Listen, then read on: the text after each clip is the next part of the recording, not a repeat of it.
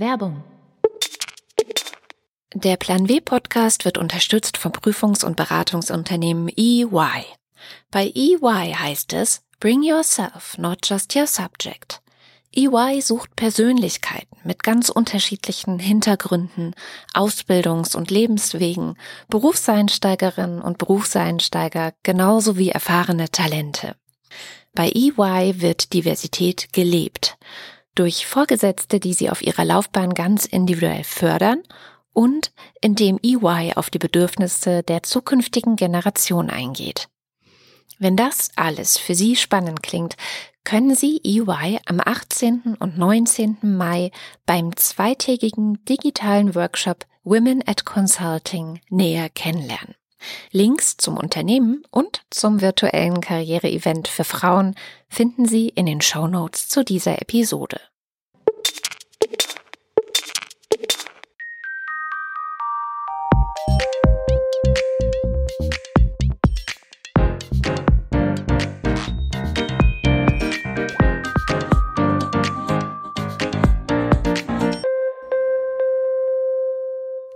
Das ist der Plan W Podcast. Ich bin Susanne Klingner. Auch in dieser Woche bleibt das Thema Corona oder Covid-19. In der letzten Episode hatten wir schon mal geschaut, ob die Corona-Krise die Gleichberechtigung eher befeuern könnte oder sie schlicht killt. Ich hatte mit zwei Frauen über Veränderungen in der Arbeit und zu Hause gesprochen und falls Sie die Folge noch nicht gehört haben, holen Sie es schnell nach. Wie schon in der letzten Folge angekündigt, will ich in dieser Folge nochmal genauer in den Care-Bereich schauen, also in die bezahlte und unbezahlte Pflegearbeit. Gefühlt gab es noch nie so viel Aufmerksamkeit und so viel Lobpreisung für Berufe, in denen es um die Fürsorge für Menschen geht. Also Ärztinnen und Ärzte, Pflegepersonal, Lehrkräfte, Erzieherinnen und Erzieher. Die einen geben gerade alles, damit es so wenige Covid-19-Tote wie möglich gibt und werden dafür mit Applaus vom Balkon und Erwähnungen in Politikerreden bedacht. Die anderen sind Teil elterlicher Stoßgebete. Man habe bisher krass unterschätzt, was Lehrkräfte und Erzieherinnen jeden Tag so leisten. Daneben gibt's aber auch noch viele, viele unbezahlte Care-Arbeiten, also Kinderhüten, Eltern besuchen, sich in der Schule der Kinder engagieren, der Haushalt und so weiter. Frauen leisten jeden Tag rund anderthalb Stunden mehr dieser Arbeiten als Männer. Und in der Corona-Krise sieht man diesen Gender Care Gap nochmal stärker. Es gibt Männer, die immer noch davon ausgehen, dass sie ihrer Arbeit auch im Homeoffice ungestört nachgehen können und sich ins Arbeitszimmer verziehen, während die Frau versucht, ihren Job zu bewältigen, während sie den gelangweilten, respektive die vom Homeschooling überforderten Kinder betreut. Schauen wir aber zuerst mal in Richtung Care-Berufe. Wie schon gesagt, war die Wertschätzung für all die Berufe im Gesundheitswesen noch nie so hoch. Und 80 Prozent dieser Berufe werden von Frauen ausgeübt. Aber wird die momentane Wertschätzung tatsächlich was daran ändern, dass die Gesundheits- und Pflegeberufe viel zu schlecht bezahlt sind und mit viel zu schlechten Arbeitsbedingungen einhergehen? Also mit überlangen Schichten, schlechter Ausstattung, zu vielen Patienten auf eine Pflegekraft. Meine Kollegin Miko Sophie Kümel hat für diese Frage am Telefon mit Markus Jogast Ratzka gesprochen. Markus Jogastratzka ist 44 Jahre alt, Krankenpfleger, seit 15 Jahren Geschäftsführer von zwei stationären Einrichtungen und einem ambulanten Dienst der Tagespflege in Baden-Württemberg. Er ist Mitbegründer des Vereins Pflege in Bewegung. Und er hat einen Aufruf von Pflegekräften an Jens Spahn mit initiiert. Nach gut einem Tag hatte der offene Brief schon 100.000 Unterschriften, nach drei Tagen 200.000. Einen Monat später haben 400.000 Menschen unterschrieben. Wir haben Markus Jogastratzka gefragt, worum es ihm und seinen Mitinitiatorinnen geht. Ja, also es ist so, es sind einfach verschiedene Pflegekräfte aus dem ganzen Bundesgebiet, die sich zusammengeschlossen haben. Wir sind zum Teil auch schon ein bisschen in den Medien gewesen die letzten Jahre, weil wir eigentlich die letzten Jahre schon immer so über diese Pflegesituation aufmerksam gemacht haben, über diesen Pflegenotstand. Ich sage manchmal schon eine drohende Pflegekatastrophe, weil mhm. wir überhaupt nicht sehen können, dass es das irgendwie besser wird. Und was uns eigentlich sehr sauer gemacht hat, ist der Umgang des Bundesgesundheitsministeriums mit uns Pflegekräften, denn Man weiß ja schon seit Anfang Februar, Jens Spahn wurde auch gewarnt, dass Materialmangel an Schutzkleidung geben wird und es ist einfach erstmal gar nichts passiert. Mhm. Man ging ja davon aus, es wird diese Pandemie nicht treffen. Das heißt, da ist wertvolle Zeit verspielt worden und letztlich ist man jetzt wirklich erst Anfang Mitte März ein bisschen in Bewegung gekommen, hat angefangen zu organisieren, aber das hätte man schon Anfang Februar machen können und damit hätte man natürlich auch die Schutzkleidung eventuell schon zur Verfügung gehabt, die wir eigentlich jetzt brauchen. Man muss sich das so vorstellen, dass überall die Standards, auch mit Abstimmung im RKI, die Standards an Schutzmaßnahmen nach unten geschraubt werden für Pflegekräfte aufgrund des Materialmangels und das hat natürlich so ein bisschen den Geschmack dabei und ich denke, das ist auch so, dass man einfach sagt, naja gut, ihr, ihr müsst ja und setzt mal euer Leben da aufs Spiel, weil es ist ja, wie man jetzt auch weiß, nicht so, dass es nur alte Menschen hart treffen kann, sondern es kann auch junge Menschen hart treffen. Mhm. Und umso wichtiger ist halt, dass dieser Schutz da ist. Und der andere Teil der Petition war halt, äh, dass wir gesagt haben, es ist einfach nicht mehr akzeptabel, dass wir so schlechte Tarife haben, nach denen Pflegekräfte vergütet werden. Zumal jetzt ja auch eine Riesengefahr dazugekommen ist und eine Riesenbelastung. Und da hätten wir einfach vom Bundesgesundheitsminister erwartet, dass er sagt, okay, er geht jetzt aus der Tarifautonomie raus, weil es so ist, dass diese Tarifautonomie offensichtlich in den letzten Jahren in der Pflege keine Entwicklung gebracht hat, die zufriedenstellend ist und regelt das jetzt, sage ich mal, per Order de Mufti und regelt einfach, dass jetzt da was passieren muss. Das kann man jetzt auch über eine Gefahrenzulage machen, ja, die sicherlich gerechtfertigt ist. Mhm. Und das ist auch ein Teil der Petition und eben auch die Forderung, dass wir einfach sagen, es ist nicht mehr einsehbar, dass Pflegefachkräfte zum Teil mit einem Mindestlohn von 2400 Euro abgespeist werden, brutto für die Belastung, die sie tragen, die Verantwortung und jetzt auch die Gefahr, sondern dass wir einfach sagen, wir wollen dann Einstiegsgehalt von 4000 Euro haben, weil das einfach eine hochkomplexe, hochverantwortungsvolle Tätigkeit ist und wir mehr Kollegen brauchen und die werden wir nur kriegen, wenn wir auch die Löhne nach oben korrigieren. Die Petition startete im März. Seitdem hat die Politik eine ganze Reihe Maßnahmen erlassen, die die Ausbreitung des Coronavirus verlangsamen sollen. Gleichzeitig hat man das Gefühl, dass innerhalb des Gesundheitssystems erstmal auf Sicht gefahren wird. Deswegen wollen wir wissen, ist das tatsächlich so oder reagieren Politikerinnen und Politiker auch jetzt schon auf die Engpässe im Gesundheits- und Pflegebereich? Viele Politiker sagen ja, ja, wir müssen nach der Krise, nach der Krise. Nach der Krise passiert nichts. Ich bin 30 Jahre im Beruf. Ich erlebe das immer wieder. Wenn Geld da ist, wird es nicht ausgegeben. Wenn kein Geld da ist, heißt, wir müssen bei der Pflege sparen. Und das wird jetzt auch nicht anders sein. Wenn wir da draußen sind, wird es so weiterlaufen, wie es bisher gelaufen ist. Zumal es ja so ist, dass dieser Zeitraum für mal jetzt Normalbürger sich in einem Zeitraum bewegt, okay, irgendwann hört dieser Shutdown auf, ja, dann wird das Leben wieder relativ normal verlaufen. Für uns ist es so, wir werden sicherlich die nächsten anderthalb bis zwei Jahre mit diesem Thema zu kämpfen haben. Das heißt also, für uns hört es nicht auf, wenn wir irgendwie im Mai sagen, okay, jetzt gehen wir wieder zur Schule in den Kindergarten, sondern die Situation in den Pflegeeinrichtungen wird ja weiter prekär und gefährlich bleiben. Mhm. Und ich denke einfach, da kann man nicht jetzt aufschieben auf nach die Krise. Ne? Mhm. Und ich denke, das ist jetzt auch wieder kein gutes Signal für die Pflege, dass jetzt halt gesagt wurde, okay, Anfang Februar, ach was, da kommt eine Mail von der WHO, wird vor Materialknappheit gewarnt, ach ja gut, überlese ich mal. Mhm. Und dann schreibt noch ein, ein, Hersteller von Schutzmaterial, ein Vertriebler hier aus Deutschland, wir kriegen das Material nicht mehr bei, die, die Mail überlese ich auch mal. Und jetzt stehen die Pflegekräfte da und haben nicht das Schutzmaterial, was sie brauchen. Das ist einfach ein Unding. Und das ist für mich eigentlich ein ganz tiefer Ausdruck der Wertschätzung der Pflege, nämlich dass man sagt, ah ja, das wird schon irgendwie gut gehen, die machen das schon irgendwie, bis es nicht mehr geht. Markus Yoga Stratzka spricht da einen ganz wichtigen Punkt an. Dass nämlich die fürsorgenden Berufe so unterbewertet und vor allen Dingen auch unterbezahlt sind, weil die dort Arbeitenden das aus Überzeugung tun. Yoga Stratzka sagt im Gespräch auch, ich bin froh, in meinem Beruf etwas bewirken zu können.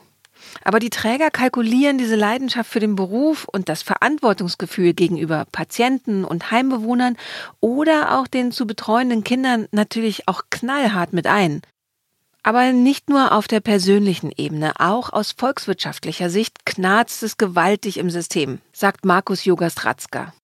Also ich glaube, das ist natürlich ein ganz breiter Blumenstrauß an Problemen, den wir haben. Aber ich kann ein paar benennen. Also ein Problem ist sicherlich das, dass man die Pflege nicht als Produktionsfaktor wahrnimmt. Ja. Das heißt, man sieht nicht, dass wir eine Wertschöpfung betreiben, die wir aber betreiben, denn wir leisten einen unglaublich wertvollen Dienst für die Gesellschaft.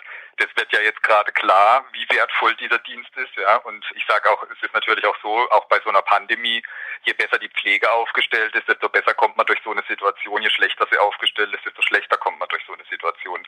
Man hört ja jetzt immer von, wir schaffen Intensivplätze und Beatmungsplätze.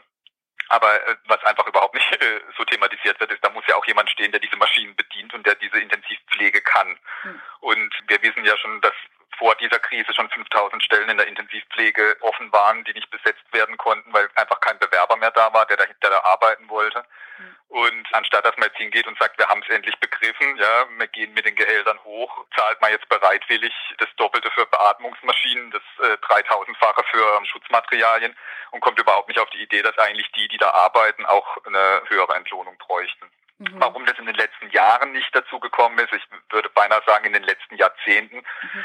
denn das Problem Entlohnung und Stellenwert der Pflege und auch Personalschlüssel in der Pflege ist ja ein ganz altes Problem. Es hängt damit zusammen, dass man in der Bundesrepublik immer davon ausgegangen ist, pflegen kann jeder. Das ist ein Problem. Also das haben ja auch einige Politiker gesagt, Pflege kann jeder. Das hat sich in die Köpfe eingebrannt.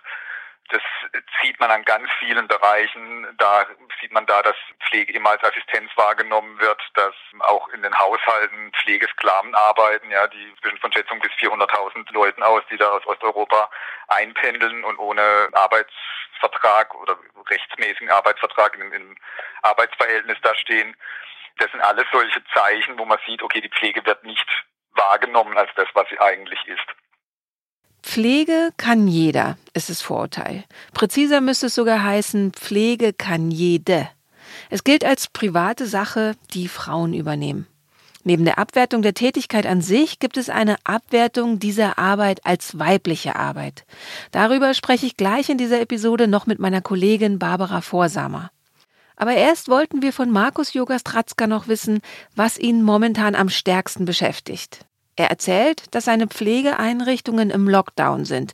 Es gibt keine Besuche durch Angehörige und er sagt, bei einem Ausbruch würden viele Bewohner gar nicht mehr ins Krankenhaus kommen und die Pflegerinnen und Pfleger hätten massiv mit Todesfällen zu tun. Nicht nur die Arbeitsbelastung, sondern vor allem auch die psychische Belastung für seine Leute wächst also im Moment massiv. Und diese Belastung wird nicht extra bezahlt, was nicht nur Auswirkungen auf die Pflegekräfte heute hat, sondern auch auf die Berufsentscheidung zukünftiger Interessierter. Ich habe die große Angst, dass wir mit der Situation, durch die wir jetzt durchgehen, nicht nur diese Situation nicht gut schaffen, sondern dass wir auch ein Signal setzen für zukünftige Interessenten für diesen Beruf, dass die sagen, das werde ich mir nicht antun. Letztlich ist es einfach so, es, und das ist der, der Punkt, es muss einfach reichen, um eine Familie zu ernähren was man in diesem Beruf verdient. Und ich glaube, das ist eigentlich die größte Vereinbarkeit, die man herstellen muss. Mhm. Denn dann habe ich eben auch die Situation, dass auch eine Frau mal sagen kann, der Mann bleibt zu Hause oder umgekehrt, jemand in der Pflege, äh, der arbeitet, bringt das Geld nach Hause und der Erziehende ist dann halt aus einem anderen Bereich. Wir sind halt immer sozusagen der Nebenerwerb für viele, die in Partnerschaften mit Kindern leben. Und das ist einfach falsch. Das ist falsch. Und ich glaube, das wäre eigentlich die höchste Vereinbarkeit, dass man sagen kann, ich kann wirklich von meinem Beruf gut eine Familie ernähren. Das ist, glaube ich, ganz, ganz wichtig. Und das ist im Moment nicht so. Das Gespräch mit Yoga Stratzka macht klar, ja, jetzt sehen endlich alle mal, wie wichtig die Care-Berufe sind. Siehe der allabendliche Applaus auf Balkonen und von Fenstern aus. Aber wir sollten nicht glauben, dass deren Arbeitsbedingungen deswegen zwangsläufig besser werden. Stattdessen brauche es klare Maßnahmen, und zwar nicht erst nach der Krise, sondern schon jetzt. Es gibt ja dieses Instrument des Pflegefachkraftmindestlohns, das ja jetzt seit, glaube ich, ein oder zwei Jahren in Kraft ist seit einem Jahr. Und dann könnte man natürlich sagen, man sagt jetzt einfach, okay, weil wir jetzt in so einer Situation sind, setzen wir den Pflegefachkraftmindestlohn auf 4.000 Euro hoch, was bedeuten würde, die Kostenträger müssen das refinanzieren. Sie müssen dann diese Sachen auch zahlen. Und dann muss es jetzt halt erstmal einen Steuerzuschuss an die Pflegeeinrichtungen geben, ja, damit die da drüber kommen, bis wir halt auch die Pflegeversicherung reformiert haben, weil was auf gar keinen Fall sein kann, ist natürlich, dass diese höheren Kosten dann die Angehörigen oder die Pflegebedürftigen selber alleine zu tragen haben. Aber ich glaube nicht, dass wir über diese erfolglose Gemeinschaft, die wir die letzten Jahre in der Pflege hatten, dass wir darüber was bewegen können, sondern es muss jetzt tatsächlich vom Bundesgesundheitsministerium aus was kommen. Und das ist auch das Ziel der Petition, zu sagen, lieber Bundesgesundheitsminister Spahn, du kannst dich jetzt nicht mehr auf den anderen ausruhen, denn jetzt wird das Problem richtig massiv und jetzt musst du handeln. Falls Sie diese Petition unterstützen wollen, finden Sie den Link in den Show Notes zu dieser Episode. Und Markus Jogastratzka sagt auch, dass jede und jeder noch mehr tun kann, um die Zustände in der Pflege zu verbessern, nämlich zum Beispiel dem Gesundheitsminister schreiben und der oder dem eigenen Bundestagsabgeordneten schreiben.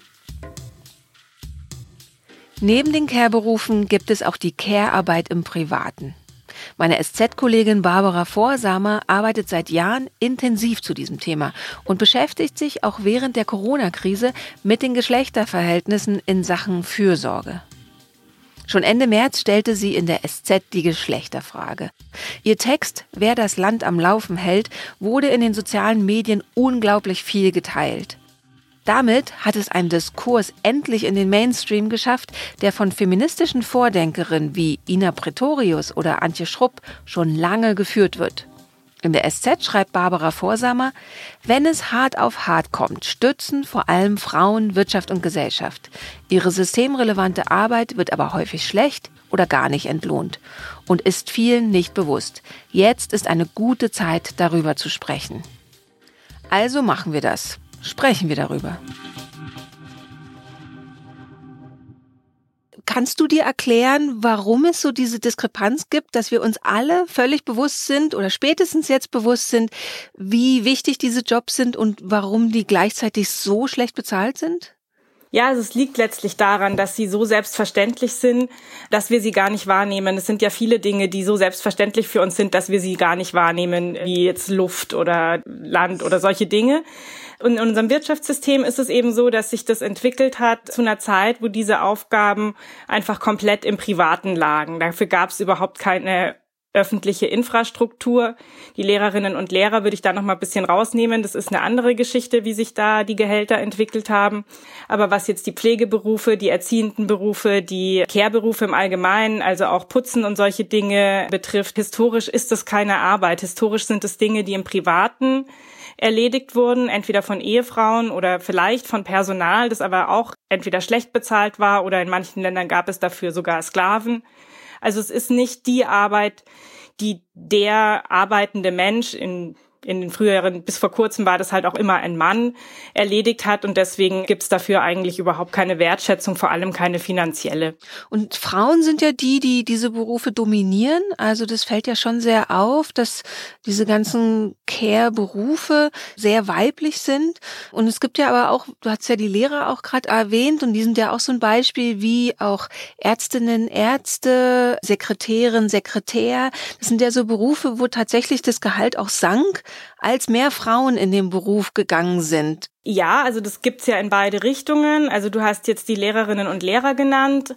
Es gibt aber auch die andere Richtung. Das wären die Informatiker und Informatikerinnen. Mhm. Das haben am Anfang äh, hauptsächlich Frauen gemacht. Da war das ein sehr schlecht bezahlter Beruf. Inzwischen machen das fast nur noch Männer. Und es ist ein sehr hochbezahlter Beruf. Also diese Entwicklung haben wir. Ich glaube, das ist eine sehr, sehr breite Frage, die sich mit kurz nur mit so einem Schlagwort wie Patriarchat oder so beantworten lässt. Also es ist einfach die mangelnde Wertschätzung, die allem, was Frauen tun, einfach entgegenschlägt. Und je mehr Frauen etwas tun, desto weniger wird die jeweilige Arbeit wertgeschätzt. Das ist einfach ein Phänomen, das wir immer wieder sehen. Bei den Care-Berufen kommt dazu, dass es dadurch, dass es eine Arbeit ist, die im Privaten auch viel gemacht wird, die letztlich jeder in gewisser Weise auch manchmal tut oder glaubt tun zu können, man auch irgendwie der Meinung ist, dafür braucht es keine besonderen Qualifikationen, dafür braucht es keine besonderen Fähigkeiten und deswegen muss man die Menschen, die das tun, auch nicht besonders bezahlen. Jetzt sprechen wir so über die bezahlten Care-Berufe. Und daneben gibt's ja aber einen riesengroßen Bereich Care-Arbeit, der ja überhaupt nicht bezahlt ist, der jetzt ja auch nicht wirklich auffällt, außer im Privaten. Hängen diese zwei Sachen miteinander zusammen, dass sowohl im beruflichen als auch im privaten Care-Arbeit ist, wie sie ist. Das muss man sich vorstellen wie eine Pyramide, die ist in vier Teile aufgeteilt. Die zwei unteren, dickeren Schichten sind unter Wasser, die sieht man nicht und die zwei oberen sieht man. Die zwei oberen sind unser Wirtschaftssystem, wie wir das kennen. Das ist die Produktion, das ist das Finanzwesen, das ist das, wofür Geld bezahlt wird, woran wir denken, wenn wir Begriffe wie Wirtschaft oder wie Arbeit verwenden. Und drunter gibt es die zwei Bereiche Reproduction, das wäre das, was wir auch unter Care verstehen, also alles, was dafür nötig ist, um Menschen zu pflegen, die ganzen Fürsorgetätigkeiten, pflegende Tätigkeiten, auch Putzen und so weiter. Also das fällt alles da rein. Und nochmal drunter ist die Natur. Und das ist aber die Basis für alles, weil solange wir keine funktionierende Reproduktion haben, solange wir keine funktionierende Natur haben, tun wir uns auch schwer mit der Produktion und mit dem Finanzwesen. Aber es liegt eben unter Wasser, man sieht es nicht so gut. Und daran kann man auch ganz gut sehen, wie das auch zusammenhängt. Aber unser Wirtschaftssystem hat sich eben zu Zeiten entwickelt, als diese unter Wasser liegenden Bereiche quasi noch im privaten geregelt wurden und einfach nicht so auffielen. Jetzt hast du gesagt, dass die unbezahlte Care-Arbeit auch jetzt in der Corona-Krise nicht so offensichtlich ist. Das sehe ich anders. Also ich finde, man hört jetzt einfach gerade ganz, ganz viele Geschichten, gerade von Menschen, die ihre Care-Arbeit größtenteils ausgelagert haben, also die Putzkräfte haben, die Nannies haben, Au pairs haben, die ihre Kinder in der Ganztagsbetreuung haben, ihre Eltern von migrantischen Pflegekräften betreut haben und so weiter, dass denen das gerade massiv auf die Füße fällt, dass sie jetzt plötzlich alles selber machen müssen.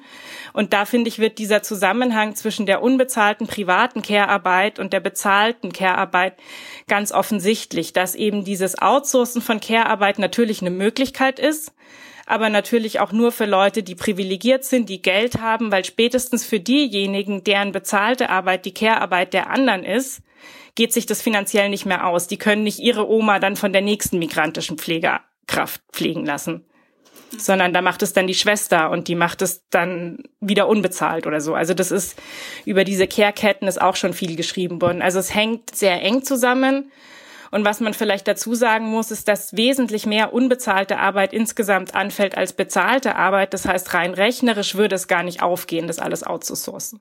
Wie ist so deine Einschätzung? Wird die Krise an dem einen oder dem anderen oder an beiden oder an keinem was ändern? Also am Zustand der privaten Care-Arbeit genauso wie an der bezahlten Care-Arbeit? Es kann auf zwei Weisen jetzt ausgehen, wie immer in der Krise. Also wir haben jetzt gerade eine große Aufmerksamkeit für das Thema. Das ist schon mal gut. Das ist ähnlich, wie wir das vor einem Jahr mit dem Klimaschutz hatten. Da hatten wir auch eine große Aufmerksamkeit plötzlich für das Thema und das war gut. Ob sich langfristig was ändert, da würde ich so ein großes Fragezeichen dahinter setzen. Das kommt halt sehr drauf an, wie das auch alles ausgeht und welche politischen Maßnahmen ergriffen werden und so weiter. Ich könnte es mir schon vorstellen, gerade weil manchen Leuten, wie eben zum Beispiel den, den Familien, in denen beide Eltern berufstätig sind, das gerade eben auffällt, was für ein massives Problem es an der Stelle gibt. Vielen anderen fällt es auch auf. Also ich kann mir das schon vorstellen, dass sich da was tut. Auf der anderen Seite ist es aber so, dass wir nach wie vor einfach dieses große Ungleichgewicht haben, dass diejenigen, die Care-Arbeit verrichten, sowohl bezahlt als unbezahlt, einfach zu den weniger privilegierten Menschen gehören. Und in der Krise ist es halt schon so, dass es immer als erstes auf die regnet, die eh schon nass sind. Also es kann auch sich verschärfen, die Ungleichheit. Siehst du denn irgendwie Ideen, wie man Care wie du ja gesagt hast, es wird in der Wirtschaft eigentlich gar nicht berücksichtigt, wie das damit einbezogen werden kann. Soll es entlohnt werden? Müssen wir vielleicht weg vom Bruttosozialprodukt? Also gibt es da einen Ansatz, wo du sagst, das müsste auf jeden Fall passieren, auch im Umdenken, dass da sich was tut? Ja, also ich glaube, die eine Sache, die du gerade gesagt hast, ist schon mal sehr wichtig, also dass eben im Bruttosozialprodukt, in den Rechenmodellen, mit denen wir Wirtschaft im Moment analysieren und abbilden, dass da die Care-Arbeit irgendwie mit rein muss. Weil was man nicht sieht, darüber kann man auch schlecht streiten, dafür kann man sich schlecht Lösungen ausdenken. Also es muss erstmal sehr, sehr sichtbar werden. Und da gibt's verschiedene Rechenmodelle jetzt schon, dass selbst die, die recht zurückhaltend rechnen, gehen mit einem Wert von einem Drittel des Bruttosozialprodukts für die unbezahlte Care-Arbeit aus. Da ist die bezahlte noch gar nicht mit drin.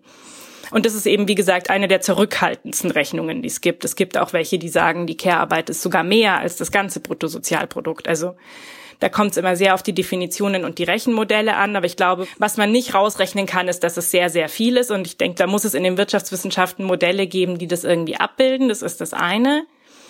Im feministischen Diskurs äh, kursieren so verschiedene Ideen, Vorschläge, wie man das so lösen könnte. Es gibt Verfechterinnen des bedingungslosen Grundeinkommens, es gibt Verfechterinnen der 20, 30, 32 Stunden Woche. Diese Vorschläge haben alle einen Haken und zwar weiß man aus äh, Zeiterfassungsstudien, dass Männer auch dann nicht mehr Care-Arbeit leisten als ihre Frauen, wenn sie mehr Zeit hätten. Also auch in Partnerschaften, wo der Mann beispielsweise in Rente oder arbeitslos ist und die Frau voll berufstätig, macht sie mehr unbezahlte Care-Arbeit. Also jetzt alleine den Männern mehr Zeit für Care zu schaffen, würde es wahrscheinlich nicht lösen, zumindest nicht alleine. Also es muss Hand in Hand gehen mit Maßnahmen, die gegen den Gender Pay Gap was tun, mit Diskussionen über Gender-Stereotypen und so weiter. Also ich glaube, die eine Schraube, an der man da dreht, die gibt es nicht. Vergangene Woche habe ich eine ganz interessante Studie zugeschickt bekommen, über die ich auch geschrieben habe. Und zwar hat das Deutsche Jugendinstitut im Zusammenhang mit der Universität Bremen das Optionszeitenmodell vorgestellt. Die gehen davon aus, dass der Mensch in seinem gesamten Leben etwa neun Jahre Optionszeit bekommt, über das er frei verfügen kann und setzen da ungefähr sechs Jahre für Care an im Laufe des ganzen Lebens. Und das hört sich für mich relativ realistisch an. Klar denkt man im ersten Moment, neun Jahre oder sechs Jahre, das ist ja total viel. Aber ganz ehrlich, wenn ich mir überlege, in so einer Familie mit zwei, drei Kindern, da sind dann insgesamt zwölf Jahre Care-Arbeit, wenn man sagt, man hat vielleicht auch noch mal ein schwieriges Kind oder ein behindertes Kind oder ein Eltern, die man pflegen muss. Also da ist man relativ schnell bei zwölf Jahren und solche Sachen, die ich aufgezählt habe, Kind mit Lernschwierigkeiten, mal irgendwie eine schwierige Phase in der Beziehung oder was auch immer. Das ist nicht die Ausnahme, dass sowas mal vorkommt, sondern im Laufe des Lebens ist es die Regel. Und wenn wir jetzt nochmal die konkrete Situation jetzt mit der Corona-Krise uns angucken, auf der privaten Ebene, denkst du, dass sich jetzt schon irgendwelche Sachen zeigen, wo du sagst, da müssen wir auch jede und jeder individuell ansetzen, damit sich danach was ändert? Also ich glaube schon, dass es ein politisches Bewusstsein dafür braucht, dass diese was, glaube ich, gerade so in, in unserer Peer Group, und das ist wahrscheinlich auch die Zuhörerinnenschaft des Plan W Podcasts, die berufstätigen Frauen, die viel ihrer Care-Arbeit outsourcen an Putzkräfte, an ErzieherInnen und so weiter. Man muss sich bewusst sein, dass das eine gute Lösung für einen selber sein kann aber dass das keine Lösung ist, die für alle geht und keine politische, keine systematische Lösung. Das ist es einfach nicht. Das bedeutet jetzt nicht, dass jeder ein schlechtes Gewissen haben muss, wenn er das tut, sondern dass es nicht reicht. Also dass man nicht sagen kann, ich bin hier super gleichberechtigt mit meinem Au pair und meinen Ganztagsplätzen und meiner Putzfrau, sich dann auf die Schulter klopft und sagt, wir haben das hier gewuppt mit unserer 50-50 Partnerschaft, sondern dass man sich da halt einfach das Bewusstsein erhält, das ist eine Lösung für mich, nicht für alle. Und wenn ich ernsthaft eine Feministin sein möchte und für Gleichberechtigung bin, dann muss ich auch für andere politische Lösungen kämpfen. Was wäre deine Vision, wie wir jetzt aus der Krise rausgehen? Also meine Vision, meine Wunschvorstellung wäre tatsächlich auch sowas wie eine 25 bis 30 Stunden Woche für alle, auch je nach Lebensphase, mal mehr, mal weniger. Also diese Sachen, die so als atmende Lebensläufe auch schon seit Jahren durch die Debatte geistern, dass sich einfach auch die Politik und die Unternehmen darüber klar werden, dass Care-Arbeit jetzt kein äh, komisches Hobby von irgendwie komischen Frauen ist, dass die dann irgendwann zwischendurch immer mal wieder machen wollen, sondern dass das was ist, was einfach im Leben jedes Menschen zwingend eine Rolle spielt. Das geht nicht anders. Und dass dafür einfach Zeit vorhanden sein muss. Und da kommen wir dann einfach bei einer geringeren Wochenarbeitszeit raus. Gleichzeitig natürlich ein Arbeiten an Genderstereotypen, damit auch Männer bereit sind, die da frei werdende Zeit äh, zum Wohle der Familie oder der Gesellschaft, also ehrenamtliches Engagement würde ja auch unter Kehr fallen, irgendwie zu nutzen und nicht nur fürs persönliche Fortkommen. Das wäre so eine sehr schöne Vision. Und ja, es könnte sein. Also es wäre eine große Hoffnung, dass die Corona-Krise, die uns da gerade auch alle zurückwirft, auf diese sehr grundlegenden Dinge wie ist mein Zuhause schön, geht's meinen Kindern gut und was essen wir heute Abend, ja? Wo man sonst einfach irgendwie essen geht und die Putzfrau anruft oder so, dass wir uns da einfach mehr darüber bewusst werden, dass das die Basis unseres Lebens ist bevor wir alles andere tun können, muss das getan sein und dass wir es einfach ernster nehmen. Es wäre schön. In einigen Teilen Deutschlands hat die Schule ja wieder begonnen. In anderen unterrichten Eltern auch in den kommenden Wochen ihre Kinder weiter zu Hause. Ganz so schnell geht's also für niemanden zurück in die Normalität, so wie wir sie vorher kannten. Vielleicht sollten wir dieses Normal eh in Anführungszeichen stellen, denn sowohl Markus Jogastratzka als auch Barbara Vorsamer machen ja recht deutlich, dass die Verhältnisse nicht unbedingt normal sind. Nur eben das, woran wir gewöhnt sind, dass wir sie aber gerade jetzt dringend in Frage stellen sollten. Wir freuen uns, wenn Sie mit uns diskutieren. Sie finden Plan W bei Twitter, Facebook, auf Instagram und LinkedIn. Das war der Plan W Podcast. Ich bin Susanne Klingner. Ich freue mich, wenn Sie den Plan W Podcast abonnieren und weiterempfehlen. Der Plan W Podcast ist eine Haus 1 Produktion für die Süddeutsche Zeitung. Die Redaktion leitete Miku Sophie Kümel, Editing und Sounddesign machte Simona Halder. Die Titelmusik ist von Katrin Rönecke, das Cover gestaltete Dirk Schmidt. Alle Podcasts der Süddeutschen Zeitung finden Sie unter www.sz.de slash podcast. Die aktuelle Ausgabe von Plan W finden Sie im Digitalkiosk der SZ unter www.sz.de slash plan-w.